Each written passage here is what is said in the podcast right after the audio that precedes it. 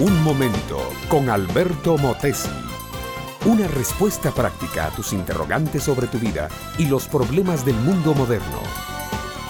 Era una casa de familia como de tantas familias. Los abuelos se sentaban como patriarcas. El jefe de la familia comandaba toda la tribu. La madre se afanaba en la atención de las visitas. Y los hijos servían y ayudaban con mayor o menor agrado.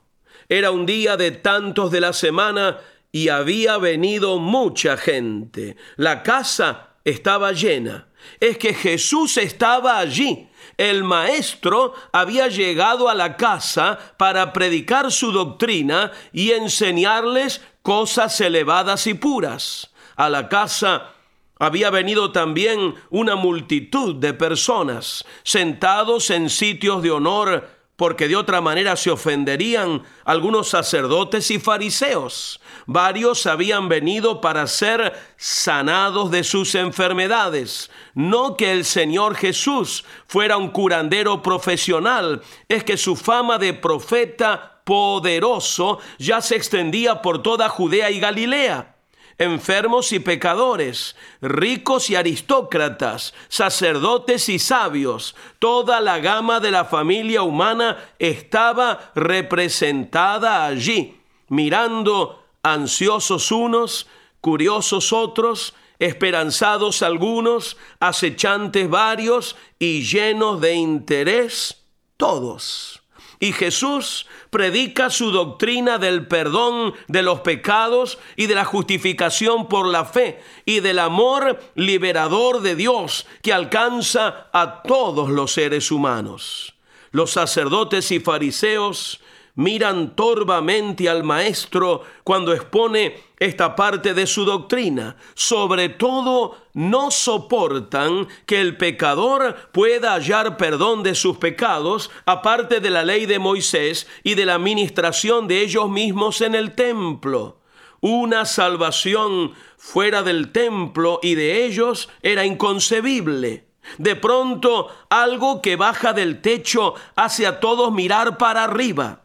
Cuatro individuos, agitados y jadeantes, han separado las losas de la techumbre y están bajando una camilla en la que yace un hombre. El hombre está muy enfermo y se lo ve flaco y amarillento. Es un paralítico, un pobre con las piernas muertas y el cuerpo rígido es nada más que una osamenta seca de la que solo muestran vida dos ojos llameantes, eléctricos, que hablan por sí solos de una desesperación sin límites, de una larga y secreta angustia soportada por años. Jesús sonríe Advierte que en los cuatro amigos hay una fe viva, una esperanza sabia en el poder de Jesús, probado ya docenas de veces. Entonces Jesús, viendo la fe de ellos, dice al paralítico, hombre, tus pecados te son perdonados y enseguida como para demostrar a todos que Él tiene poder tanto de perdonar pecados como de sanar enfermos, le dice al paralítico, a ti te digo, levántate, toma tu lecho y anda. Y esta bendición de levantarse y andar en el poder de una vida nueva es para ti también, mi amiga, mi amigo. Jesús vive quiere salvarte hoy. Es que no hay límite para el poder de Dios. Sanar a un enfermo, libertar a un endemoniado, restaurar un matrimonio, cambiar la rebeldía de un hijo, cualquier cosa es posible si puedes creer. La fe mueve montañas. Deja que Él te lo demuestre a ti. Cree y verás la gloria de Dios.